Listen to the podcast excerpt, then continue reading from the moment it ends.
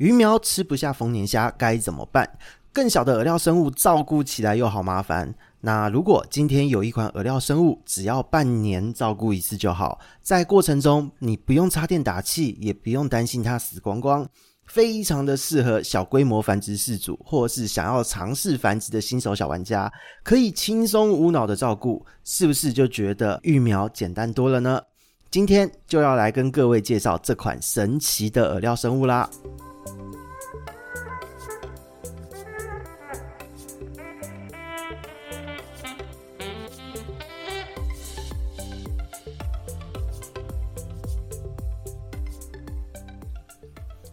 ！Hello，这里是鱼活通乱乱说，大家好，我们有几天不见了。既经常被污名化的可怜红虫哦，就是经常有都市传说说它有体内虫啊，要喂红虫要定时驱虫之类的哦。继上一次我们介绍了这个可怜的红虫之后呢，久违的生饵活饵介绍话题又来了哦。中间大概相隔有四十集吧，我的妈，就是中间真的录了很多的集数哦。那为什么会在这个时间点会想要录这一集呢？因为呢，其实这一阵子刚好是春天夏天，那这一阵子是一堆鱼生出来要开始育苗的好时机哦。虽然说在这个季节，就是季节切换的时候，梅雨季啊，还有高温啊，各式各样的疾病都非常的多，但这一阵子繁殖的喜讯也会同时传出来，所以在这样的状况之下，有坏事也有好事。每次接到各式各样的育苗咨询，其实都会非常的开心哦。但是呢，育苗咨询就有发生几个状况了，因为有许多是新手饲主，那有很多是他们误打误撞繁殖出来了，但是他们对于呃这个过程都非常的挫折，主要的挫折点就是在于说，哎，这个小鱼生出来了，到底要给它吃什么好？上一次生出来觉得他们都没东西吃，然后丢什么都没有用，把饲料磨成粉，水又脏，结果两三天内鱼就死光光，觉得看到鱼活活饿死，真的好可怜。那其实这一点都会让很多的事主非常的沮丧。可是实际上呢，在这一段时间哦，就是每一次我都会推荐一个好物，就是汽水围虫。那汽水围虫，那很多人其实听到都会很纳闷，说：“诶，这个不是也很麻烦、很难养，味道还很重吗？为什么会推荐这个？”其实这个部分就是我们今天想要介绍它的主因，因为它真的也是被污名化蛮久，而且在所有的网络资讯上面查到，大部分都是有问题的资讯。就明明可以很简单操作。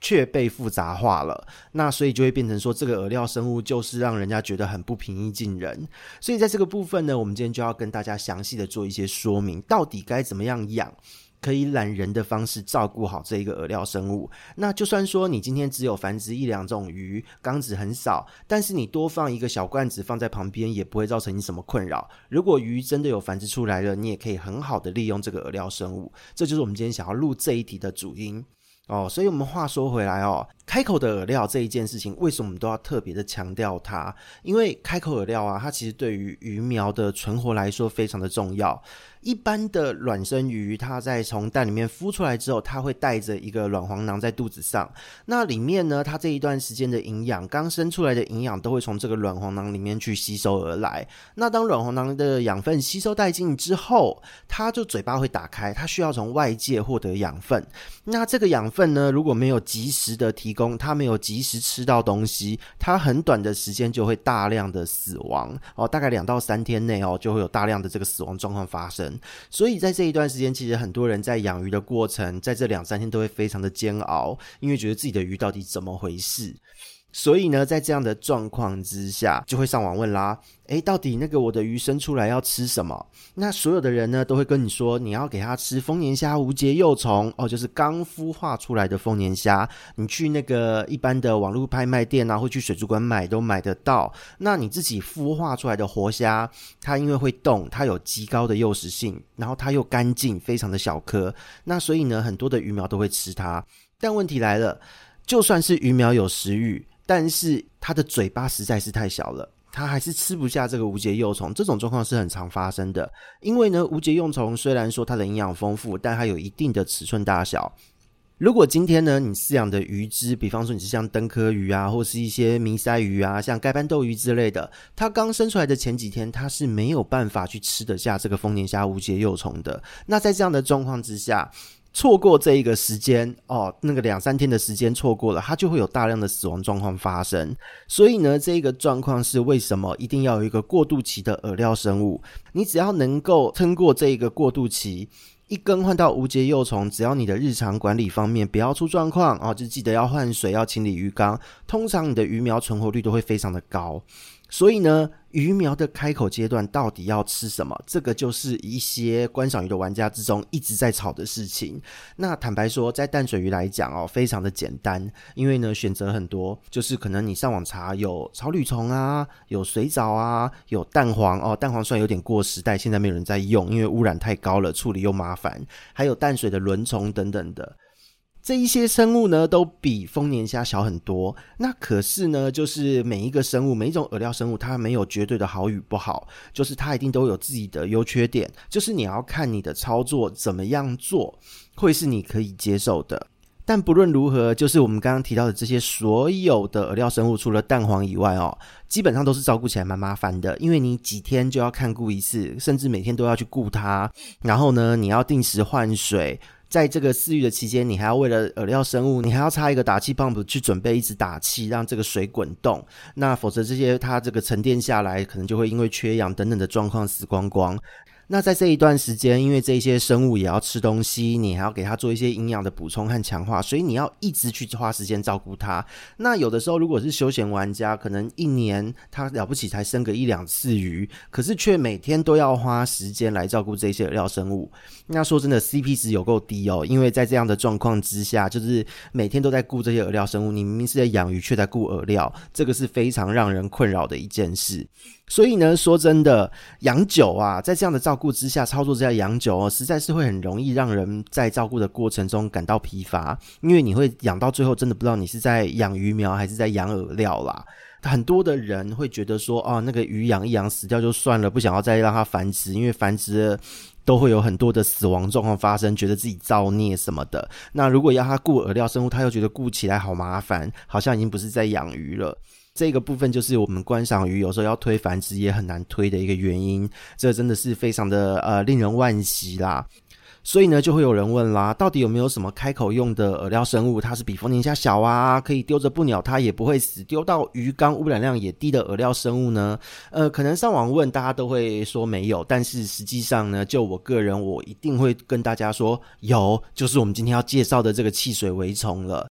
那汽水蛔虫呢，就是它的生平其实很好玩哦。它其实它的英文名称呢叫做 Vinegar Eels，就是所谓的醋螨哦。其实它是在醋里面会出现的一个小线虫，那它呢？它在游泳的方式游泳的时候，它看起来像鳗鱼的这个游泳方式，S 型的游泳，那很好玩哦。它可以生活的环境非常的特殊，它是在醋啊，或是发酵的蔬果中发现，所以就这么被被命名了。那其实汽水蛔虫哦，它是一种线虫，那它是自由生活，它不是寄生，也不是共生的，它就是一种自由生活在环境中自然可以取得营养的线虫。那它主要是吃些什么东西？它是有嘴巴的存在的，它是可以吃细菌，也能排泄。但是呢，它很多的这些营养物质，还有它里面的一些气体啊、代谢废物这种新陈代谢哦、循环的东西，它是靠扩散作用。它直接在所处的这个培养基之中、环境之中。它就可以用扩散作用把养分移到身体里面，把气体移到身体里面，把它不要的一些代谢的废物移到身体外面。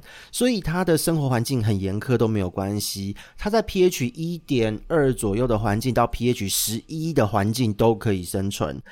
那这个虫呢，其实很有趣。它对于鱼类来说，它是完全无害的，因为它是自由生活的，它不会寄生在鱼的身上，也不会造成奇怪的疾病。然后呢，因为它的体型又比丰年虾无节还要小，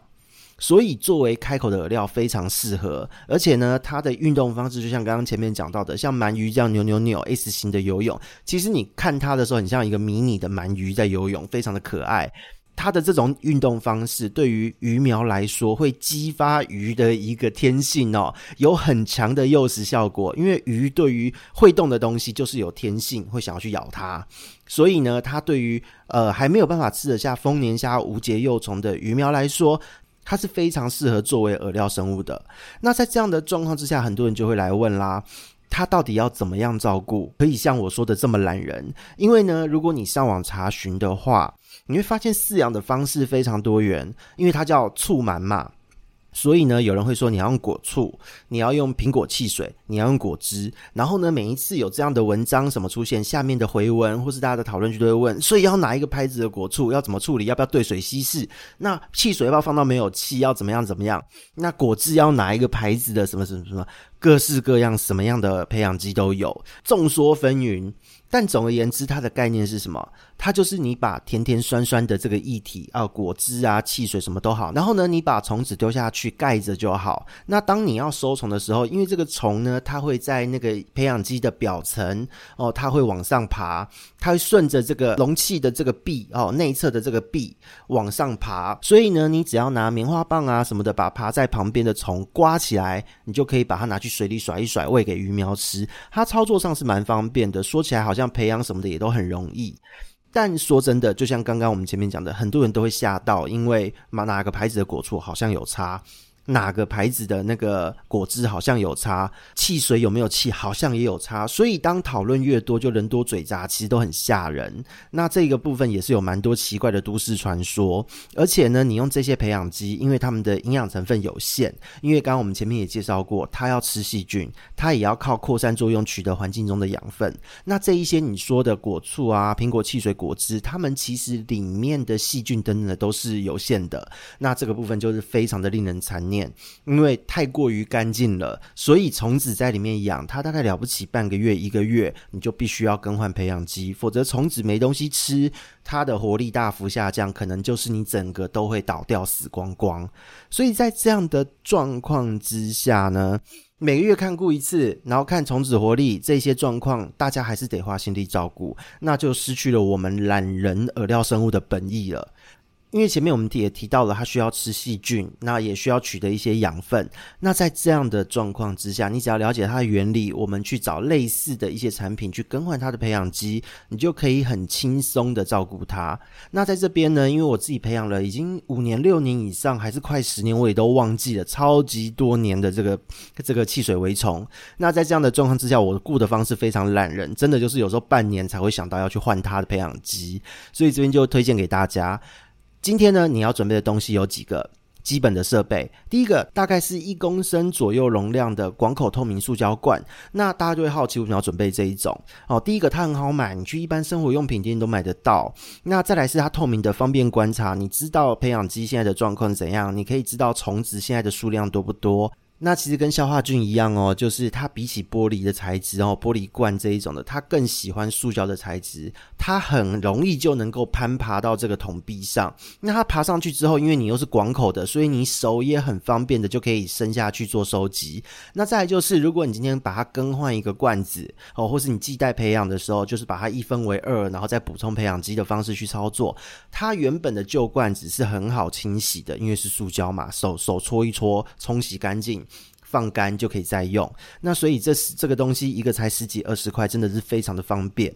然后呢，一般呢，大家会说要收集这一个呃汽水围虫，你要棉花棒。然后呢，因为你收集完之后，你会沾到一些培养基，那培养基丢到水里会有细菌，所以要赶快要过筛要清洗。可是呢，这边就有一个生活用品，又是更好用的东西，方便大家去收虫。你用我们人在刷牙。清除牙齿间的这个齿缝间的这个齿间刷，它真的很方便，小小一支，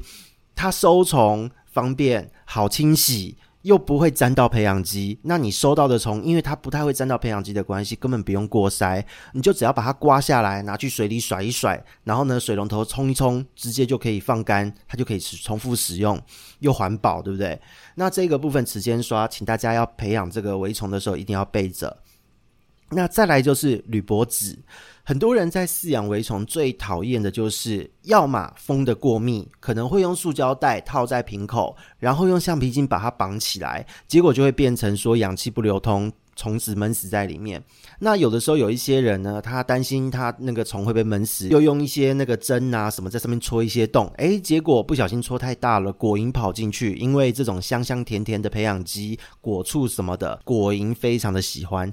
那还有一种状况就是，你把表面的洞如果戳得太多，它不小心霉菌也会长上去，而且呢，它的湿度不够，它整个会干掉。那干掉其实看起来就很像是某种果冻，有点恶心哦。那所以呢，目前测试下来，我自己用最懒人的也是生活用品，就是我们一般在那个中秋节烤肉的时候会用到的铝箔纸。一般家庭做料理会用烤箱的人都会有这个铝箔纸。你只要用这个铝箔纸呢，把它弄下来，比这个广口塑胶瓶罐大一些。些，你把周围呢用力捏起来，它捏起来用力捏下去之后，它会皱皱的。但是这个皱皱的呢，就是不用担心。第一个可以保持湿度，再来它那个皱皱的，它捏紧不会完全封死，但是果蝇进不去，空气却进得去，培养基就自然不容易发霉干燥，也不会长果蝇。所以这一个部分，铝箔纸、齿尖刷，还有一公升左右容量的广口透明塑胶罐，是最基本的一个培养设备。再来进入到培养基的部分。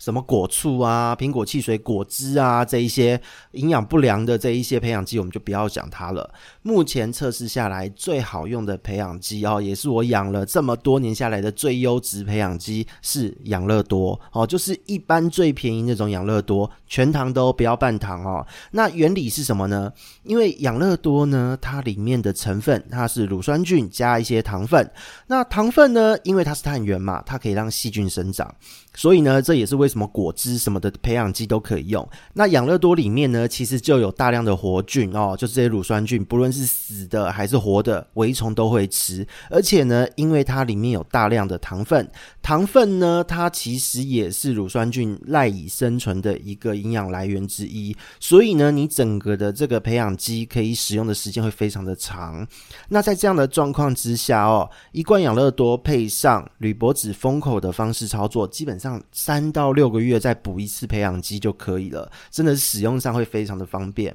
那保存方面呢，你只要把它弄好之后呢，就是把从接种下去，把铝箔纸盖好哦，封好之后，你只要放在阴凉通风、阳光不会直接晒到的地方，大致上都可以长长久久。在台湾来讲，夏天这个温度也都是没有问题的。而且呢，你用这个方式操作起来，其实非常的容易。你要怎么操作呢？你今天要喂鱼了，你的鱼不小心生了，你把你这个尘封可能三个月、六个月不等的这一个培养基拿出来，然后呢，你就先把铝箔纸打开，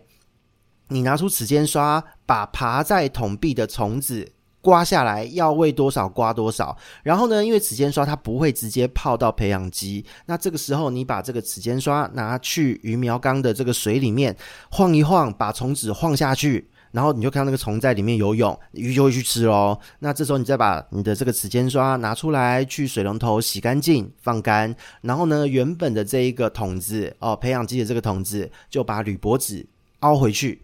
照顾就结束了。说真的，这个时间比你去灌洗刷牙的时间还要快，操作更简单。除此之外哦，在这个培养基里面，除了养乐多嘛，对不对？如果你今天希望说你要让这些虫变得更营养，你也可以加入一些维生素啊什么的液体的哦，做营养的补充。微虫除了活力会更好之外，你也可以把这一些微虫当成是营养胶囊，它对于鱼苗的存活率是有更进一步提升的效果哦。哦，那另外讲到很多人会在意的饵料生物的污染部分，因为就像刚刚前面提到的，你用鸡蛋蛋黄，蛋黄就是一个超级污染源。那如果说你今天用水藻，你今天用轮虫，用别的东西。它们死在鱼缸里面的时候，对于鱼水质的污染也会非常的严重。所以呢，很多人都会担心说，汽水微虫会不会造成很严重的水污染？这一个部分说真的，